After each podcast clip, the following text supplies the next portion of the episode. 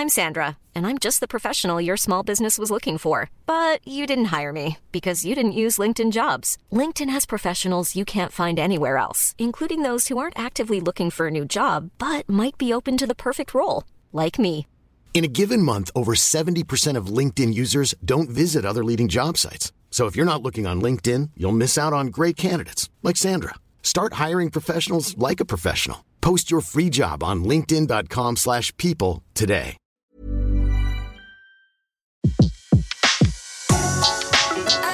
Le meilleur de séances radio est maintenant sur We Love Cinéma. Flashback sur Séance Radio. Le cinématographe permet de projeter des images sur un écran. Toute l'actu des grands classiques du cinéma. Bientôt, les films vont être sonorisés. Flashback avec Antoine Cyr et Antoine Julien. Je ne sais pas si vous vous rendez compte de l'aspect grandiose du mélange. Our first full-length motion picture feature in color opens a whole new world of thrill. Flashback sur Séance Radio. Ça, c'est le cinéma. Cette semaine dans Flashback, on évoque le festival Play It Again avec nos invités, tous deux distributeurs de films de patrimoine, Anne-Laure Brénéol de Malavida Film et Jean-Fabrice Janody des Acacias. Nous avons comme invité deux membres de l'ADFP, l'association des distributeurs de films de patrimoine, Anne-Laure Brénéol de Malavida et Jean-Fabrice Janody des Acacias, pour la troisième édition du festival Play It Again qui se déroule du 5 au 11 avril, une manifestation qui propose au public de voir ou revoir une sélection de 20 classiques en version restaurée. Bonjour à tous les deux, merci euh, beaucoup d'être dans Flashback. Alors ma première question, combien de salles participent à l'événement Play It Again Cette année, pratiquement 200, je crois. Ouais, pratiquement 200, ouais. Mm. Effectivement, ce qui est euh, beaucoup plus que l'année dernière. On était à 150 et la première édition un peu plus d'une centaine. Donc euh, d'une année sur l'autre, parce que là on attaque la troisième édition. Il y a de plus en plus de salles qui sont intéressées par le concept euh, du festival qui est monte en euh, puissance. voilà qui monte en puissance dans la mesure où le concept enfin est un peu proche assez proche du festival Télérama c'est-à-dire de faire le bilan d'une année de, de réédition euh, ça permet aussi à des salles qui n'ont pas pu du tout faire de patrimoine dans l'année parce que c'est pas forcément dans leur ADN hein, de de saisir cette opportunité pour en faire Alors le, le festival Télérama, lui, c'est un festival de, de cinéma euh, contemporain, Contemporain, qui oui. fait le point sur les sorties en salle. Et vous, Play It Again, euh, vous faites en fait la même chose, mais avec les films de patrimoine qui sont sortis pendant l'année. Des films beaucoup plus rares du coup que les films du Festival Télérama qui reprennent en général des succès assez importants de l'année, donc des films qui ont quand même déjà été beaucoup vus. À la différence de certains de Play It Again qui peuvent euh, avoir des entrées un petit peu plus confidentielles parce que c'est vrai que c'est pas évident aujourd'hui de sortir du patrimoine euh, au cinéma, même si on se bat tous les distributeurs de la DFP euh, au quotidien pour que ça soit possible avec de nombreuses salles à nos côtés, mais c'est vrai, c'est une session de rattrapage un peu sur le même modèle que le Festival Télérama effectivement, mais Alors, ce qu'il faut préciser, c'est que c'est un événement sur la France entière. hein. C'est vraiment euh, près de 200 salles qui sont euh, fortement impliquées euh, et de plus en plus impliquées. toutes les salles sont les bienvenues, donc toutes les salles qui ont envie de participer au festival seront accueillies chaleureusement par la programmatrice qui s'occupe exclusivement de la programmation du festival, donc des 20 films, tous distributeurs confondus. Et c'est vrai qu'il y a aussi des salles qui font du patrimoine toute l'année, qui en profitent aussi pour reprogrammer certains films à côté desquels elles étaient passées, parce que c'est pas possible de passer un peu tout. Il y a beaucoup de propositions maintenant. Alors parmi en effet cette sélection de 20 films euh, particulièrement riches et, et copieuses, on peut citer Masculin, Féminin, Mauvais Sang, Panique, Point Limite Zéro, Indochine, Freaks, euh, Cris et Chuchotement et, quelques autres. Euh, C'est une très belle sélection. Comment avez-vous euh, établi cette programmation? C'est des distributeurs entre nous. On fait une réunion à un moment donné quand on quand on réfléchit autour de la, enfin justement de la programmation du festival. On essaie de voir un peu les line-up de chacun des distributeurs, de voir ce qu'on a ressorti dans l'année. On essaie de rechercher une harmonie en fait. Chaque société de distribution a sa propre ligne éditoriale et euh, de piocher un ou deux films dans chacun des line-up des distributeurs permet aussi d'avoir un panorama assez large du cinéma, c'est-à-dire des films qui vont des années 30 jusqu'à les jusqu'aux années 90 et des films de, de cinématographie euh, à la fois européenne, américaine et, euh, euh, asiatique par exemple. Donc de pouvoir offrir à travers ce festival une diversité en fait, des, rééditions qui peuvent sortir dans l'année. Des grands classiques comme des choses retrouvées qui n'avaient pas été visibles depuis des années. Est-ce que d'ailleurs vous avez une, une- une- est-ce que vous êtes en train de vous forger une religion sur ce qui est euh, intéressant euh, dans un film de, de patrimoine pour le public? C'est-à-dire quels sont les ingrédients qui font qu'un film de patrimoine euh, va être particulièrement euh, attrayant? Je vous vois, je vous vois sourire. Je pense que vous avez déjà euh, pas mal réfléchi à la question. Non, pas, de religion en ce, qui, en ce qui me concerne, mais en tout cas, effectivement, on peut essayer de voir ce qui, ce qui se dégage. Cela dit, il y a toujours des surprises avec des films qui ont été très vus, qui ont une grande notoriété, qui n'ont pas forcément plus de- d'entrée que ça en salle. Il peut y avoir aussi des succès euh, assez euh, inattendus autour de films qui étaient euh, invisibles. Je, pense à Joel, qui fait pas partie de la sélection du festival cette année, mais qui, qui en faisait partie l'année dernière, qui a fait euh, un nombre d'entrées quand même assez conséquent parce qu'il était invisible depuis 40 ans. Mm, Alors que c'est un film euh, relativement peu connu d'un cinéaste suédois, Bo Widerberg, qui, qui l'est un petit peu plus maintenant. Mais euh, les gens sont aussi ravis de revoir des films comme Mauvais Sang, par exemple. Euh, en tout cas, moi, j'étais ravie de revoir Mauvais Sang dans une super belle copie, alors que c'est un film beaucoup plus récent et, qui, qui n'a jamais été impossible à voir puisqu'il existe en DVD, etc. Donc, ce que je disais devant Jean-Fabrice, c'est vrai que c'est bien d'avoir un équilibre hein, qui permette à chacun d'y trouver son compte et qui permette surtout à tout le monde de comprendre que le cinéma de patrimoine et de répertoire a un intérêt aujourd'hui pour tous, à partir des âges les plus jeunes et non pas seulement, comme on peut avoir tendance à le croire à tort, euh, aux gens euh, les plus âgés qui ont pu voir les films au moment de leur sortie ou autre? Est-ce que par exemple un film, euh, et je, je dis ça en, en l'espérant, mais est-ce que par exemple un film comme Freaks, c'est un film euh, qui peut euh, fonctionner avec les jeunes générations? Ah Oui, enfin, sans aucun doute. Et d'ailleurs, euh, il me semble, enfin en tout cas, si je crois que c'est en cours de, de réflexion, mais euh, le Frix pourrait tout très très bien rentrer dans des dispositifs scolaires, euh, collège ou lycéens aussi- et apprentis au cinéma, dans la mesure où, enfin par rapport au sujet du film, sur la sur l'acceptation de la différence. Bien sûr, bien sûr. Voilà, donc effectivement, euh, l'intérêt aussi, c'est de, en fait, sur chaque film qu'on distribue, on essaye aussi de trouver des points, des points d'accroche. Euh, parfois, ce- c'est juste un comédien ou une comédienne dont on connaît la, la, la popularité, des gens comme Mastroianni, euh, qui est présent dans la, dans la sélection avec La Femme du Dimanche, ou euh, Catherine Hepburn, par exemple, dans Vacances à Venise. On sait que ce sont des comédiens euh, qui, euh, qui attirent les, les spectateurs qui aiment le patrimoine. Il y a aussi bah, Freaks, par rapport à son sujet et à son, son statut mythique. Anne-Laure a ressorti les Alice Comedies qui sont des Disney qui étaient jusqu'à aujourd'hui invisibles. Donc du coup, on est complètement dans un travail auprès du jeune public. Sur Panique, nous, euh, quand on a ressorti le Panique de Duvivier, il y avait une actualité autour des restaurations de Duvivier qui permettait de remettre en lumière le cinéaste. Euh, il y avait trois films euh, qui étaient ressortis chez euh, Pathé, un chez Gaumont et, et nous avec Panique. Et ça permettait aussi, aussi de travailler en synergie avec d'autres rééditions et de d'avoir un- une relecture de l'histoire du cinéma, une relecture de la filmographie de Duvivier. Enfin, il y a, y a plein de possibilités d'accroche en fait et de, de mise en avant des, des films et des, et des réalisateurs. C'est assez différent. Et parfois d'ailleurs des films qui ont fait l'objet de remake, parce que Panique, euh, c'est le film qui a été ensuite euh, fait sous forme de remake et sous le nom de, de Monsieur Hir. Exactement, il y a même eu quelques séances euh, couplées. Ah oui, c'est très Voilà. astucieux. Oui. Il y a toujours ce travail des exploitants qui s'approprient aussi la matière qu'on leur met à disposition via les conditions un peu aménagées du festival hein, et qui sont tout le temps force de proposition et qui ont des idées euh, qui sont souvent excellentes pour permettre aussi de créer des liens. Justement, c'est un très bon exemple, Monsieur Hir, avec Panique, de, de une façon de réactualiser aussi euh, les films de patrimoine qui peuvent permettre d'attirer, je pense plutôt aux adolescents ou aux jeunes euh, qui n'ont pas forcément euh, spontanément l'idée d'aller voir ces films et qui en fait tombent assez vite amoureux de, de ce cinéma dès qu'ils ont le- l'idée d'aller le découvrir ou qui sont un petit peu incités. C'est ce qu'on essaie de faire aussi euh, à travers le festival. Un cinéma de patrimoine qui est donc très vivant et on en parle euh, tous les mois dans Flashback. On se rend compte à quel point il y a des, des ressorties, des, des rééditions. 70 entre 2016-2017. Euh, Donc le cinéma de patrimoine, euh, quand on regarde ces chiffres-là, il se porte très bien. Ou c'est un peu plus compliqué que ça? Il y a des disparités quand même assez importantes. Il y a même un peu plus que ça d'ailleurs en fait, parce que enfin, je crois qu'on est plus proche des, de- des presque 200 euh, rééditions à l'année, parce qu'il y a des vraies fausses rééditions aussi. hein, euh, donc il y a un peu Oui, oui, on parle là vraiment des rééditions Ouais. exclusives, euh, nouvelles. D'une certaine manière, le, le marché se porte bien parce que euh, le, le nombre de, de spectateurs qui vont voir des films de patrimoine à l'année euh, sont de plus en plus nombreux. Mais dans la mesure où il y a beaucoup beaucoup de propositions et qu'il y a aussi beaucoup beaucoup de nouveaux films qui sortent chaque semaine, euh, pour chaque film de patrimoine, euh, le nombre de spectateurs se réduit en fait. La part du gâteau Oui.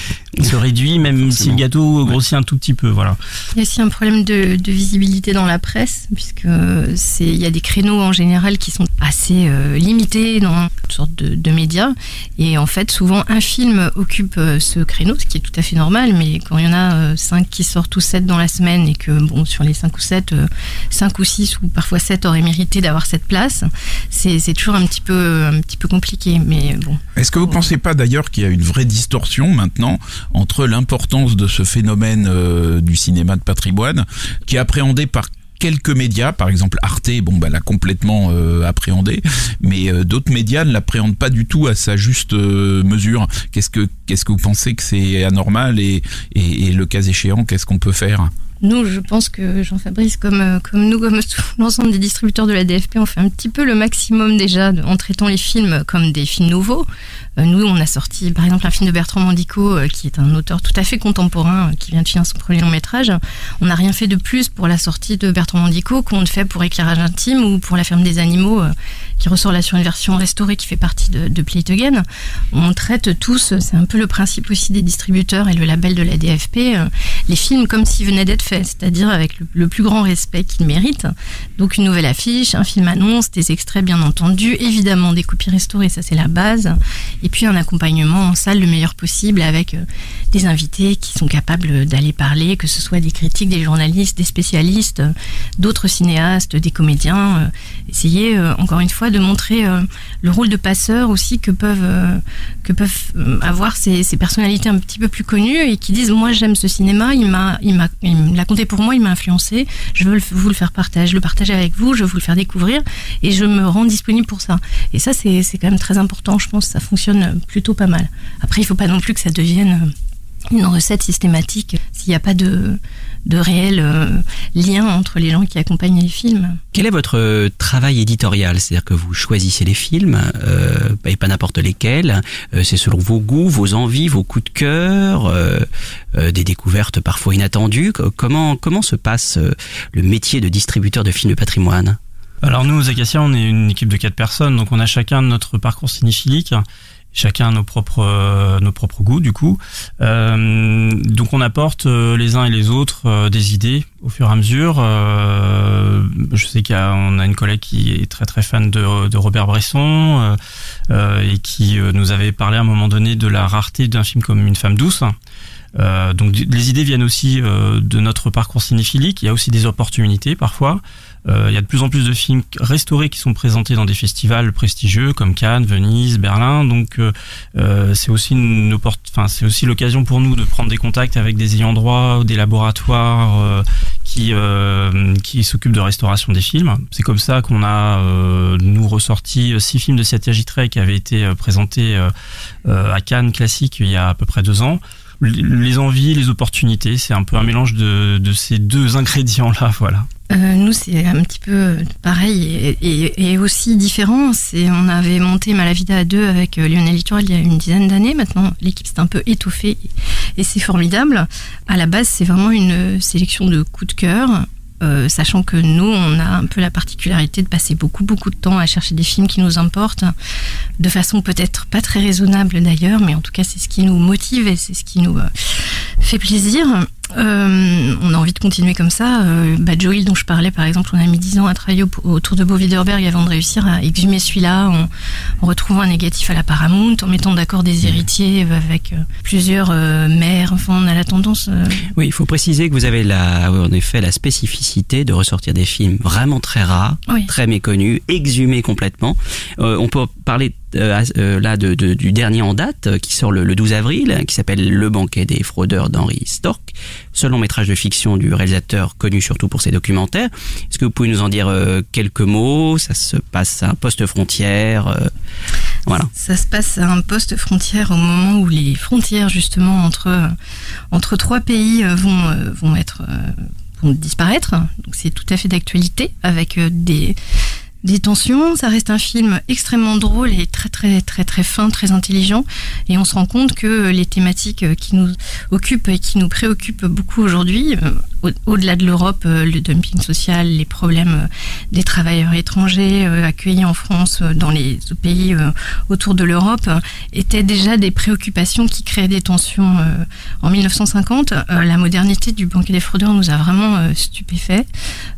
C'était une volonté politique politique, on va dire, de la part de Malavida pour le coup, de le, passer, à de le programmer à ce, à ce moment-là, justement pour essayer d'ouvrir le, débat et de faire comprendre aux gens des choses à travers ce film qui n'est pas clivant, mais qui dit beaucoup, beaucoup de choses et qui permet justement de débattre de façon ouverte et la plus, euh, les plus sereines possibles, euh, en espérant que ça puisse euh, faire réagir intelligemment dans une période qui a bien besoin de réactions intelligentes. Et vous avez, si je ne m'abuse, un, tropisme quand même qui est à la fois Scandinavie et, pays de l'Est. Alors d'où ça vient cette connaissance assez, en tout cas assez approfondie de ces deux sujets-là? Ah, Ça, ça vient vraiment de nos goûts de cinéphiles antérieurs, à Lionel comme à moi. Moi, j'avais vu beaucoup de films scandinaves dans ma ville de naissance, qui est Rouen, où il y avait un festival formidable plutôt au nord de la France, donc plus, près de la, plus près de la Scandinavie que Nîmes. C'était le festival du cinéma nordique où j'ai découvert beaucoup beaucoup d'auteurs, où j'ai vu tous les Bergman, mais qui étaient déjà en main, on va dire, et qui étaient déjà possibles à voir. Et c'est vrai qu'après il y avait cette impossibilité de partager ces films qui avaient été des chocs très forts, même de les revoir, et que ça nous ça nous embêtait quoi. Donc on a on a beaucoup travaillé là-dessus. Et l'est, c'est bah, c'est une cinématographie totalement vertigineuse de, de de brillance et d'intelligence qu'on connaissait euh, l'un comme l'autre. Et euh, Lionel est plus aussi sur le cinéma d'animation, en particulier euh, les films de l'Est. Et c'est vrai qu'on avait très très envie de, partager aussi tout ça, de montrer aux enfants des choses différentes. On travaille aussi beaucoup sur le jeune public, mais en liant tout. C'est-à-dire que par exemple, de la fourmi récemment ce sont des courts-métrages de l'Est des années 50 d'une immense cinéaste qui s'appelle Hermina Tirlova et qui ont été vus par, par plus de 25 000 enfants en France là. Donc c'est c'est bien, on est content de ça. Euh, Jean-Fabrice Janody, euh, vous avez une ligne éditoriale assez éclectique, euh, les Acacias, puisque vous, par exemple, dans la programmation du festival Play It Again, on peut revoir Panique de Duvivier ou Vacances à Venise de David Lean. L'écart est important. Pas tant que ça. non, mais là, enfin dans ces deux cas, enfin voilà, on est sur deux, deux lignes différentes. Panique de Duvivier, on est dans la vraiment la redécouverte d'un chef-d'œuvre d'un cinéaste assez mésestimé quand même ces dernières années. Donc c'était l'occasion pour nous vraiment euh, de, de, remettre en lumière euh, ce cinéaste-là. C'est un très grand film en plus. Et c'est un très grand film, voilà, et qui euh, mériterait aussi d'être vu en dispositif scolaire pour plein de pour plein de raisons. Euh, et Vacances à venir, c'est un peu différent. Là, on a depuis plusieurs années, on essaye de faire découvrir des films beaucoup moins connu de grands réalisateurs. On l'a fait avec John Ford avec Le Soleil brille pour tout le monde, qui était euh, un film très peu connu, mais qui était euh, de son propre auteur euh, son préféré. on avait fait L'étranger de Visconti, qui était un film devenu très très rare depuis sa sortie. Donc Vacances à Venise, c'est aussi une part plus intimiste et plus, méconnue en fait de, de David Lean, qui qu'on connaît aujourd'hui pour ses grandes fresques, évidemment, euh, comme Laurence d'Arabie, Docteur Givago, etc. Euh, qu'on connaît aussi pour ses premiers films anglais en noir et blanc, mais un peu moins pour euh, les films de un peu plus mélancoliques de et plus intimistes de, sa fin de carrière. Et en plus, celui-là, c'est un film là aussi très actuel parce qu'il y a à la fois, bon bah c'est l'histoire quand même d'une d'une femme un peu entre deux âges qui qui qui, qui voilà qui, qui redécouvre le, le sentiment amoureux pendant un voyage. Et puis c'est aussi euh, euh, quelque, euh, c'est aussi une sorte de, de fable sur le, le tourisme et le regard un peu superficiel qu'on pose parfois sur les, les choses. Il y a cette scène extraordinaire où, où l'antiquaire dit à Katharine Hepburn d'enlever ses, ses, lunettes de soleil alors qu'elle avait commencé à dire que la couleur d'un vase était très belle. et, et, et, je trouve que c'est un, c'est un film très actuel aussi. Oui, complètement. Et moi, c'est un film qui me touche énormément. Donc c'était en plus avec avec Catherine Hepburn dans le, rôle principal, c'est vrai que ça devenait une évidence de, le remontrer aux, spectateurs. Euh, dans le festival, il y a aussi le Grondement de la montagne. Alors ça, c'est encore autre chose. On est sur la redécouverte totale d'un grand cinéaste japonais qui a fait presque 90 films et euh, seulement 4 ou 5 étaient sortis euh, en salle en France. Et du coup, nous, on a fait un vrai travail de redécouverte de ce cinéaste-là, qui est Mikio Naruse, qu'on a appelé un peu de façon un peu commerciale comme le quatrième grand du cinéma japonais puisqu'on connaît les trois premiers Kurosawa, Mizoguchi, Ozu et qu'on connaît pas du tout euh, Mikio Naruse. Euh, le seul film qui était à peu près visible depuis plusieurs décennies c'était Nuages flottants. il y avait deux trois autres films qui étaient aussi visibles, mais pas du tout le reste de sa filmographie et pourtant qui qui comprend énormément de chefs-d'œuvre. Donc Le Grand Monde de la Montagne fait partie des films qui étaient déjà un petit peu connus, mais il y a aussi Une femme dans la tourmente, Quand une femme monte l'escalier et prochainement Nuages épars et Au gré du courant qui sont tous qui ont tous été des films inédits à ce jour. Et, euh, et les films fonctionnent très très bien en salle, donc euh, c'est aussi notre rôle. Hein. Moi, je, je, le dis souvent, mais euh, on n'est pas des historiens du cinéma, on est juste des distributeurs, donc on est aussi des commerçants d'une certaine manière. Mais par le choix des films qu'on fait, et euh, par notre façon de travailler, on peut aussi euh, jouer un rôle d'historien du cinéma en remettant euh, au premier plan certains films ou certains réalisateurs. Et ce qu'on fait sur Mikio Naruse par exemple, euh, enfin on en est vraiment très très fier parce que pour le coup il n'est plus du tout un inconnu et on, reçoit plutôt des messages de, spectateurs qui nous disent quand est-ce que vous allez ressortir les autres films. Bon, on va peut-être pas ressortir les 80, mais euh, mais voilà. En tout cas, il y a un début de travail qui est fait et aussi les journalistes sont très sensibles. On, s'en est rendu compte euh, à, ce travail-là parce que même eux découvrent vraiment ou des films ou des réalisateurs. Retrouvez l'ensemble des contenus séances radio proposés par We Love Cinéma sur tous vos agrégateurs de podcasts.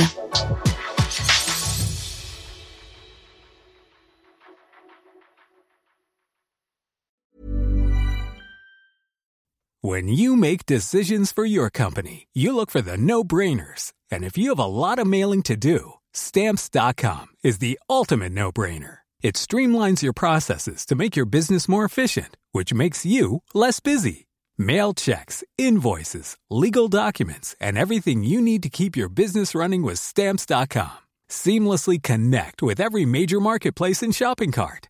Schedule package pickups and see your cheapest and fastest shipping options from different carriers. With rates up to 89% off USPS and UPS rates. And with the Stamps.com mobile app, you can take care of mailing and shipping wherever you are. Make the same no brainer decision as over 1 million other businesses with Stamps.com. Sign up with Code PROGRAM for a four week trial, plus free postage and a free digital scale. No long term commitments or contracts.